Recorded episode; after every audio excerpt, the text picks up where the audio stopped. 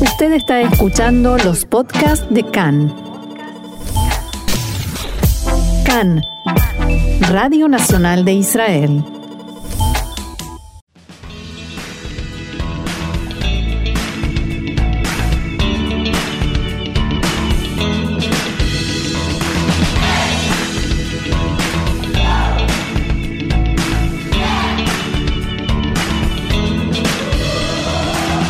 Aquí comienza la actualidad del mundo judío, apuntes de la vida comunitaria en la diáspora.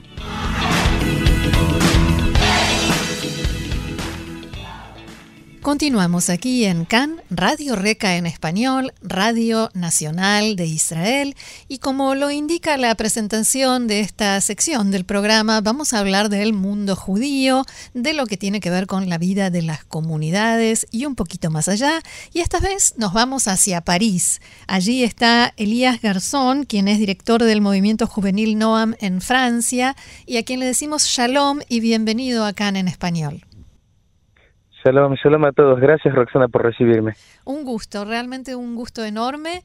Y te estamos llamando porque Francia está en plena campaña electoral. Eh, ya digamos que se siente en el ambiente la discusión y todo lo que, lo que está sucediendo. Y hay un candidato que, por lo menos desde Israel, se ve como el candidato judío. No sé cómo se verá en Francia y me refiero a Eric Zemmour. ¿Quién es Eric Zemmour? Sí, es un candidato muy, muy interesante. Eh, nadie se esperaba a tenerlo en esta eh, campaña presidencial.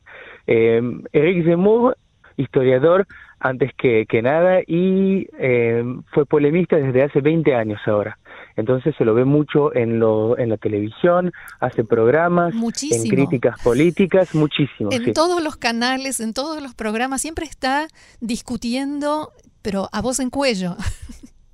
Sí, sí, sí. tiene tiene un, espíritu muy crítico y ya viene diciendo cosas, poniendo eh, sujetos sobre la mesa que van ya 30 años eh, puestos eh, bajo tierra.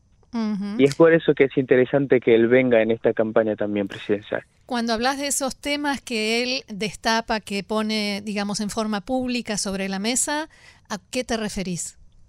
Sí, eh, él básicamente cree mucho en la cultura y la historia francesa, la civilización judeocristiana, y él piensa que hay una inmigración masiva eh, desde los años 70 que está pervirtiendo, que está cambiando eh, la fase de, Francia y que está pervirtiendo la cultura francesa. O sea que Francia no sería más ese país laico eh, que, que, solía ser o que todos creíamos que era, ¿no? Exactamente, uno de los valores importantes en Francia con respecto a los derechos eh, como la naturalización o el derecho del suelo, que se llama en Francia, que, que te hace volverte francés, eh, tienen una condición y esa condición es la asimilación. Este, entonces significa que cuando vos venís de otra cultura, con otra lengua, eh, tenés que adoptar la lengua francesa, adoptar la cultura, la historia francesa, para poder eh, eh, gozar de los derechos franceses. Lo que pasa es que eso funcionó en los años 60, por ejemplo, con la inmigración italiana, la inmigración española o portuguesa, pero después eh, vino la inmigración desde el Magreb. y la cultura es muy diferente, la idiosincrasia también, lo cual hace que esa asimilación que se hacía naturalmente, si lo puedo decir de esa forma, con las otras poblaciones, no se hizo eh, no se hizo con, con los algerios, por ejemplo, los, o los marroquíes, eh, y al revés hay una especie de... Eh, de tratar de imponer. De, no solamente de tratar de imponer, pero yo creo que hay como una especie de resentimiento mm. profundo de la, del, del, colonialismo francés en su país y entonces hoy que están acá eh, digamos que sí, la, la, cultura no, no es adoptada y hay este, barrios enteros donde la ley francesa, bueno, no, no es respetada y al revés, se está volviendo más bien como en otros países que como tendría que ser. ¿Y qué pasa con la ola inmigratoria de los últimos años? Hablamos de refugiados sirios, de refugiados de países árabes donde la vida es muy, muy difícil y que también llegaron a Francia. Totalmente, totalmente. Bueno, en realidad la inmigración, yo no creo que sea la inmigración en sí que sea el problema, pero esa cosa de la asimilación sí lo es. Mm. Eh, la proporción entre las personas que vienen como refugiados políticos o, en países en guerras eh, con respecto al porcentaje de personas que vienen para los estudios, por ejemplo, no cambió. Ah. Entonces es algo bastante regular desde hace 30 años. Lo que sí es que nuestros dirigentes no supieron em, colocar las leyes y poner al centro esa eh, esa adopción de, nuestros valores, de, exactamente, la integración. Volviendo a Zemmour, ¿alguien lo, lo, identifica como judío? ¿Es el candidato judío como se lo ve aquí en Israel? Eh, es una muy buena pregunta. Eh, eh, no sé, no es una persona que se esconde de ser judío, pero para él no está totalmente separado del aspecto político de la cosa y él cuando se presenta y cuando defiende sus ideas separa totalmente su lado judío de su lado francés. Me explico. para él lo más importante, lo que prevale es la cultura, la historia francesa y la grandeza de nuestro país. Entonces, cuando, cuando él, él, por ejemplo, habla de la Segunda Guerra Mundial, te doy un ejemplo, eh, y habla del general Pétain, él considera que ese general salvó a judíos durante la Segunda Guerra Mundial. 24 mil, eh, me parece que habla de 24 mil niños judíos que salvó durante esa guerra. Y tuvo problemas por decir eso. Exactamente, es un punto de vista eh, un poco eh, problemático porque eh, de, un lado se podría decir eso, pero por otro, eh, Pétain es el que puso el gobierno de Vichy en Francia y que lo aplicó.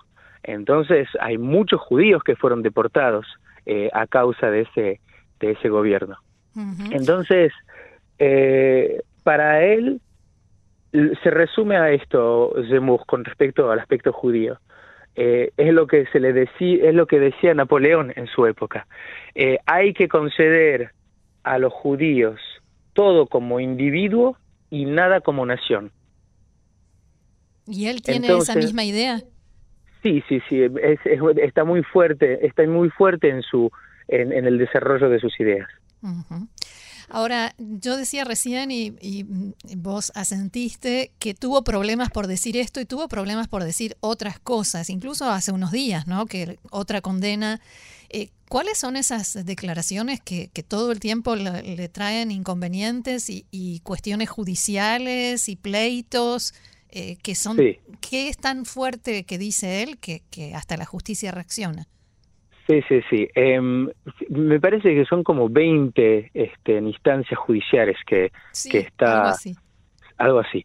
Em, bueno, siempre se aparenta la misma cosa. Eh, racismo, invitación a la a la, a la racial, no me, no me sé la palabra. Incitación al odio.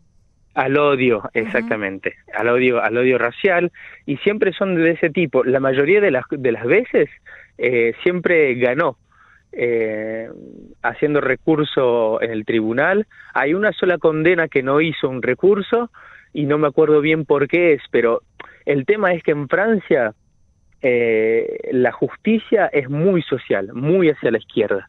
Entonces cuando hay un señor como este, y no creo que sea tanto porque sea judío, ¿eh?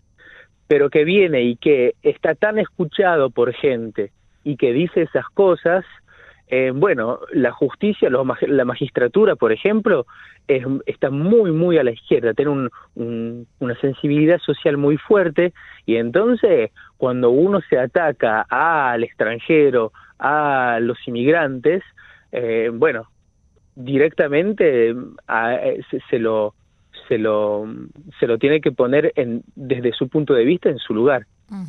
Eh, sí, dijo algo así como que los niños inmigrantes que llegan solos eh, son delincuentes, son violadores. Violadores, exactamente. Ahora, hay gente que dice, incluso dentro de la comunidad judía, que eh, lo persiguen, pero no por judíos, sino por una cuestión política, que él no es racista, sino que eh, como está en campaña política, entonces le buscan la vuelta y tergiversan sus declaraciones. ¿Qué te parece que hay de cierto en esto? No, en realidad eh, siempre dijo lo mismo. no cambió su posición y en eso yo es algo que respeto. Cuando uno tiene una visión, cuando tiene uno ideas y las defiende, yo, yo, yo respeto eso. No es como la mayoría de los politos, que una vez es blanco, otra vez es negro. Eh, lo que sí, yo creo que divisa mucho la gente en vez de, de unificarla. Eso sí es, eh, me parece una verdad.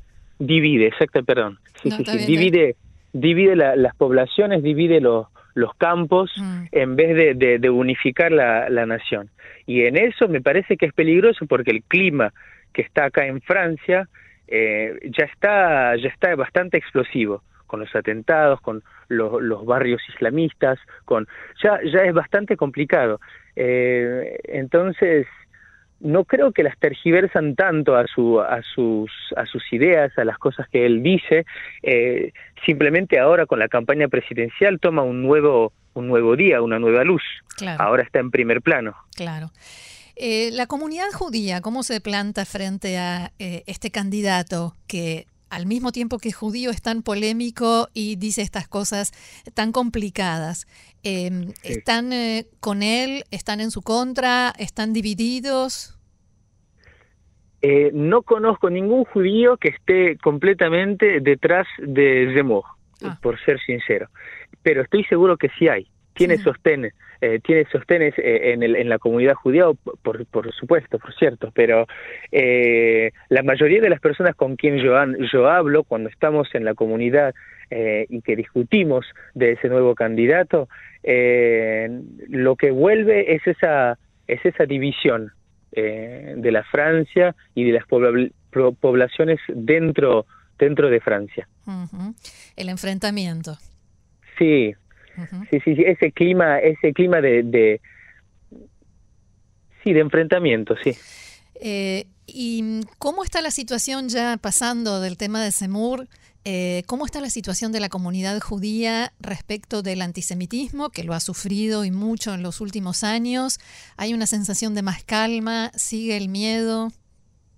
Eh, miedo, no creo que, creo que nunca tuvimos miedo hace mucho ya que estamos eh, muy atentos hmm. y preparados para que lo que sea ocurra y que, y que podamos defendernos. Obviamente que cuando hay atentados como en 2015 o 2016, eh, nunca uno está preparado, ¿no? Pero no creo que vivamos en el, en, el, en el miedo. Lo que sí, el antisemitismo desde el COVID bajó bastante. Eh, eh, parece extraño lo que estoy diciendo, pero se escucha mucho más hablar eh, de iglesias atacadas eh, eh, donde donde se introducieron y rompieron o mismo este eh, cómo se dice prêtre no me va a salir la, la, palabra en castellano perdón pero que le que le cortaron la cabeza por ejemplo. sí el párroco Exactamente, o este profesor Samuel Pachi, que por defender las ideas laicas dentro de la escuela, eh, también lo, lo, mataron. Y el tema es que el miedo viene más bien de las instituciones públicas que de nuestra comunidad, por ejemplo. Eh, y, y, por cierto, hoy en día ese, ese sentimiento francés de miedo se convierte en una especie de odio y ese odio está utilizado por Zemmour. Bien, buena conclusión. Elías Garzón, director del movimiento juvenil NOAM allí en París, muchísimas gracias por este diálogo con nosotros aquí en Cannes en español y la verdad es que fue muy interesante, así que esta no va a ser la última vez que te llamemos, si me permitís. Gracias y hasta la próxima. Hasta la próxima. Muchas gracias, Roxana. Hasta la próxima. Gracias. Shalom. Salud.